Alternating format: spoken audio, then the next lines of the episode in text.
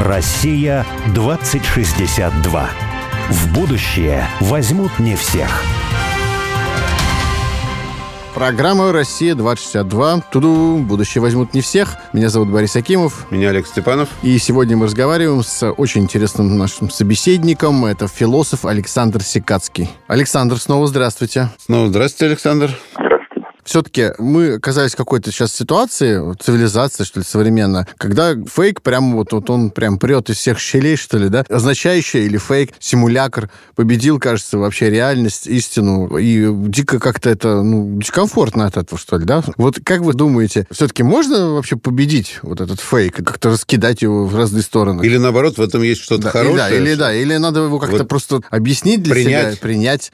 Что касается вот э, этих всех как вы говорите, фейков, манипулятивных стратегий. Ну, тут, наверное, вряд ли мы как-то чем-то особым отличаемся, если вспомнить, допустим, ситуацию греческой софистики, где вообще любая логическая процедура могла быть вывернута наизнанку, где отсутствует добрая воля к истине, потому что в конечном счете не логическими параметрами, а именно доброй волей, как-то не парадоксально, определяется бытие истины в мире. Я всегда вспоминаю в этом смысле, извините, что прерываю, да. теорему Гёделя, за которую я три балла по логике получил в свое время, угу. о том, что любая логическая система, она следует из некой посылки, которая недоказуема в этой логической системе. Да, принципиально недоказуема. То есть логическая система в этом смысле не полна. Потому что ее посылка она вносится совершенно как бы незаконным образом. Поэтому я могу какую-то логику выстроить из любой посылки, да, и, в общем, логику лжи я тоже могу выстроить, и она будет, эта логика. Но просто посылка будет ложна.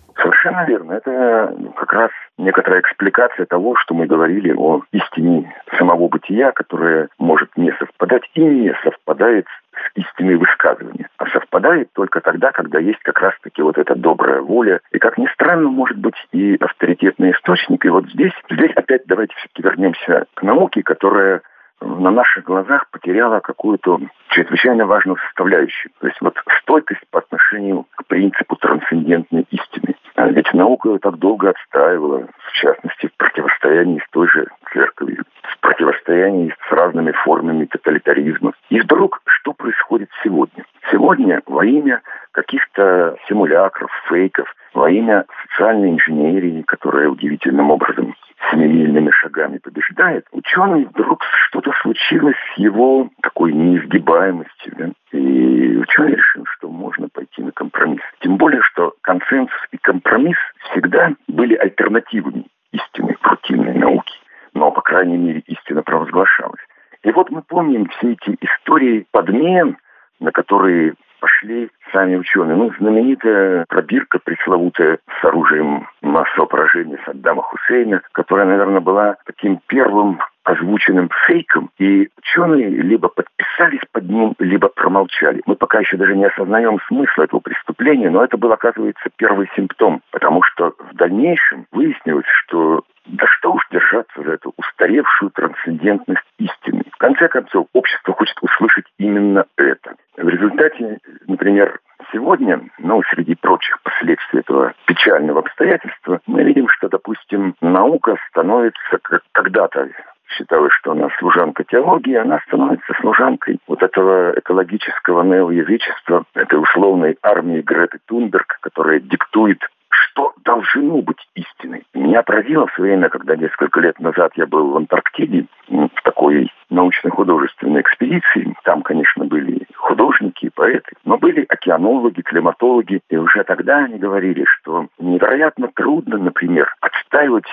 чисто научные данные, касающиеся антропогенного фактора, например, в изменении климата. Они говорят, наука это не подтверждает. Но либо ты бьешь в колокола, что вот э, люди погубили планету. Либо твоя деятельность не финансируется просто. Либо она не финансируется, просто нигде не печатают. И они говорят, что многие наши коллеги пошли в итоге на компромисс. Ну ладно, там это не вытекает из данных, но раз все бьют в колокола, дай-ка я тоже ударю в колокола. Меня, глядишь, напечатают в лучшем журнале, да еще и скажут, что я защищаю гуманизм, защищаю чистоту природы. Все до единого жаловались, что они впервые столкнулись с таким изменением атмосферы. Я читал э, доклад Римского клуба, вот первый, 72 года, который, ну, возглавлял там эту работу Медоуз, да? Да.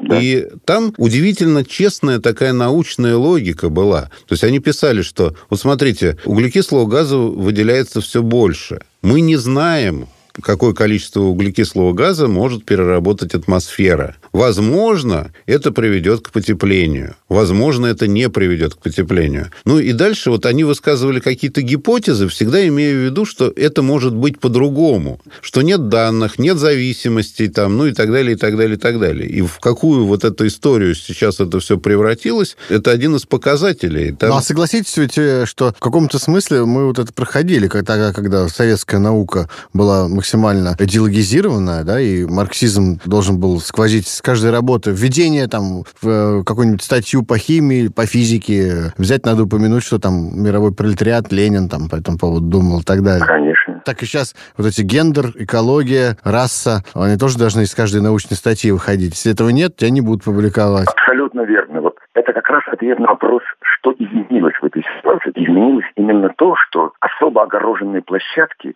где истина должна быть вне малейших сомнений, клятва, наука, может быть, разговор на чистоту. Вот они, в частности наука, на наших глазах изменяют себе. Именно туда прорвалась ложь. И там она не имеет никаких оправданий. Вот Вавилов устоял, устоял. А сколько современных ученых не устояли, они не смогли противиться вот этой новой политкорректности, там, новой всем этим денатурации мира. Думают, лучше промолчать или уж согласиться с какой-нибудь Гретой Тунберг или с каким-нибудь подобным авторитетом. И мы видим поразительные вещи. Даже в физике, математике ты должен как-то некоторым образом соблюдать расовый принцип. Нельзя слишком много заслуг приписывать всяким там белым мужчинам прошлого. Все они варвары, поскольку угнетали... Своей физикой угнетали Математик. черный пролетариат. Конечно, они не давали слова иным расам и, например, э, сексуальным меньшинствам. Мы отнимаем у них право быть свидетелями и глашатаями истины и даем это право другим. Истина как конструкция выстраивается на этих манипуляциях социальной инженерии. Ну, традиционно ведется спор между Платоном и Аристотелем. Да? И сторонниками Платона, платонизмом, платониками, последователями Аристотеля и перипатетиков. И разные аргументы им высказывались. Но вот недавно прозвучал аргумент, который очень характерен для нашего времени и показывает что происходит с истиной и какой мощности достигла вот эта неогуманистическая цензура. Выяснилось вдруг, что Аристотель прав вот почему. Потому что Платон был рабовладельцем и имел рабов.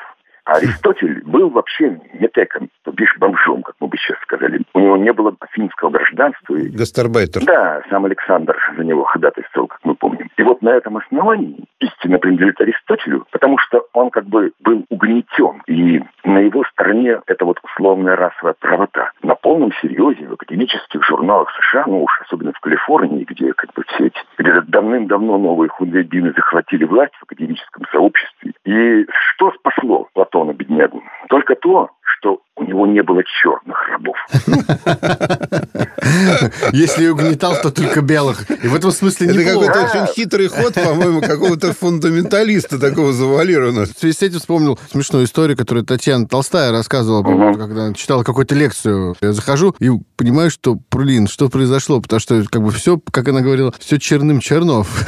В зале там сидят только одни чернокожие жители, чернокожие студенты. Вот, и она как-то им что-то рассказывает про литературу русскую, им как-то видно, что это, ну, не то, что прям до фени, ну, мало это интересно. Как бы, что сказать? И потом говорит, о, а вы знаете, вот у нас вообще кто был самый великий вообще русский писатель? Вот Пушкин, у него предок, он африканец, он черный, он, он негр, он из Африки приехал. Вот, они только сразу изменились, повеселели более-менее. А потом она говорит, а вы знаете, вот у нас ведь э, в России существовало крепостное право, ну, рабство фактически. Вот Пушкин, который был, в общем-то, африканец, тоже был рабовладелец, только у него все были рабы, все были белые. И вот этот момент, говорит, зал осветился потому, улыбками белоснежными студентов. Они были очень довольны. А, а я вот, кстати, тоже я хочу опубликовать статью в защиту Платона и против Аристотеля, на самом деле.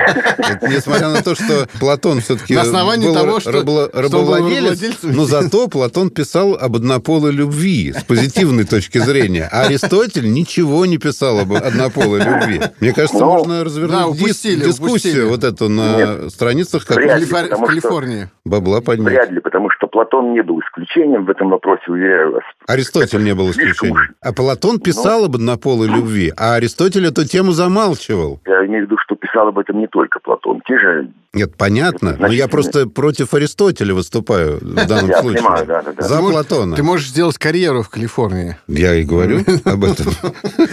Я могу удаленно ее сделать. Да. Видите, да, в итоге что у нас получается? Что пока там мы отстаивали свои бастионы объективности, научной, научной, так сказать, валидности, то есть обоснованности, совершенно незаметно выяснилось, что новые инстанции которые диктуют цензуру, они просто спокойно распоряжаются. И я уж не говорю о чудовищной запуганности гуманитарного сообщества. Мне приходилось присутствовать на нескольких конгрессах в Европе. Они так боятся. Дай бог что-нибудь не то ляпнешь. Дай бог не то местоимение используешь. Дай бог ты используешь, как один на моем, по-моему, чешский исследователь произнес термин «джипси» что означает цыгане, но уж давно стало ругательным словом. А надо было говорить Рома. И я подозреваю, что с тех пор его больше на конференции не приглашали. То есть они как мышки сидят по своим щелям и все думают, так, а что же сегодня можно нам говорить? У меня такое ощущение, что та цензура, например, советских времен, это ничто по сравнению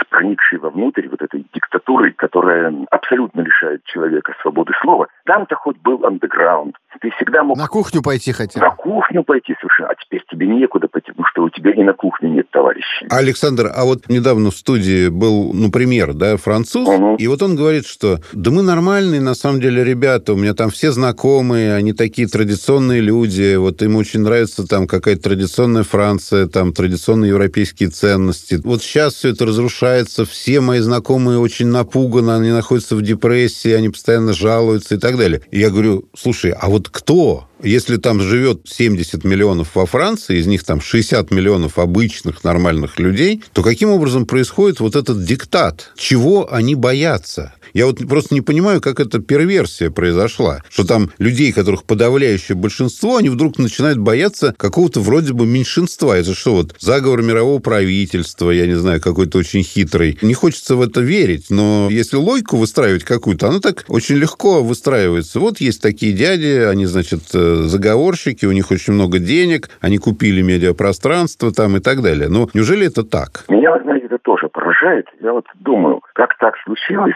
что, собственно, соль земли, средний класс, превратились в своеобразных маргиналов которым как бы и неловко вообще высовываться, потому что давно уже объявлено, что является прогрессивным, что передовым, что гуманным и трансгуманным. А ты, если ты какой-нибудь заправщик, учитель в небольшой школе или слесарь, сиди и молчи в тряпочку. За тебя есть кому высказаться. Академическое сообщество есть у нас, есть у нас юристы, есть у нас журналисты больших СМИ, и они свято блюдут эти новые истины трансгуманизма. И вот я думаю, а как же подчинилось-то это большинство? Почему оно действительно молчит? Почему они стали маргиналами в духовной сфере? Мне даже иногда кажется, что в каком-то смысле почти двухлетний тотальный карантин был своего рода проверкой той как бы решимости постоять за себя, гражданской готовности. Вот прозвучал сигнал воздушно-капельной тревоги, и все бросились по норкам и сидели там в карантинах законопослушно и ожидая, какое очередное ограничение против них примут. И когда, назовем их так, представители социальной инженерии увидели, что, оказывается, все так просто, что можно в масках совершать мессы, что эти актуальные художники, так называемые, сами же первые попрятались в норки, вместо того, чтобы бунтовать против капитализма. И возникло ощущение абсолютной вседозволенности. Значит, промолчат. Значит, нам нечего больше думать ни о каких там экспериментальных подтверждениях, аутентичном выражении интересов. Мы диктуем задания, диктуем несколько образцов, доводим до сведения вот этой постмодернистской элиты, самой безумной элиты на свете, которая и будет руководствоваться этими принципами, и оно все пройдет. И оно поразительным образом проходит, потому что действительно как бы непонятно, на что могут опереться эти противодействующие силы потенциально, да, вот эти средний класс, соль земли, они так запуганы. Они запуганы, и они еще и в каком-то смысле косноязычны. Помните, мы с вами говорили о том, что истина бытия и истина высказывания разные вещи. Все специалисты по словам в известном смысле подчинились или были порабощены вот этой новой этикой. Поэтому они что что-то про себя молчат в тряпочку, а высказывают то, что положено. А вот все эти, как я их называю, человеческие люди, в отличие от трансгуманных существ, человеческие люди молчат, они запуганы, им нечего сказать. Они, наверное, думают, а вдруг я что-нибудь не то ляпну, меня засмеют, а то еще и вовсе хуже. Мне вот кажется, что то, что сейчас происходит на Западе, на самом деле то, что там происходило в, там, в первой половине 20 века у нас, через что мы проходили, ведь тоже, можно сказать, странно. Вот была огромная страна, там 160, там 170 миллионов там, в 17 году, и потом вот происходит какая-то группа лиц, ну, она что-то там считает,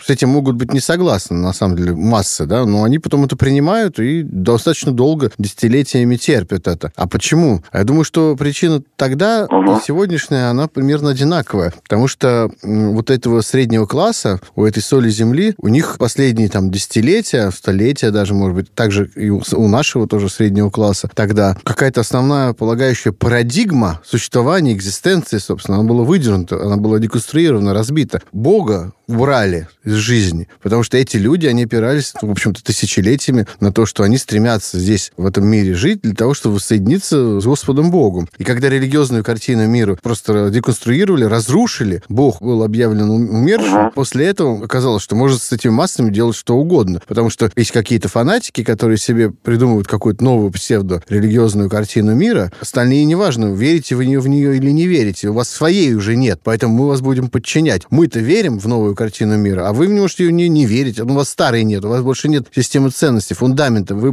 в этом смысле потеряли опору какую-то жизненную, поэтому вы бессильны. Вы больше не принимаете решений, вы уходите от ответственности. Вот как-то Бахтин писал по этому поводу, что мне недавно попадалось о том, что человек все больше и больше человечества, и человек уходит от ответственности, уходит как бы из бытия в небытие. Вот и получается, что это средний класс, вот эта соль земли, он переместился куда-то в сферу небытия, а бытие формируются вот эти какие-то группы лиц, которые, казалось бы, совсем недавно были какими-то маргиналами. Вот, а у них своя картина мира. Именно так значительной мере справедливо анализируете ситуацию. Ну, может быть, еще пару моментов стоит озвучить, потому что, да, вот эти маргиналы, эти экзистенциальные авангарды, их иногда так называли, какие-нибудь либертены, например, в конце XVIII века. Да, они всегда были адмаргином по краям. Предполагалось, что гуманный человек должен проявить максимум терпения по отношению к ним. Но маргиналы оставались маргиналами. И вдруг эта ситуация действительно маргинализации среднего класса. То есть то, что в основе маргиналов оказались эти самые человеческие люди. Вот если мы ссылаемся, например, на опыт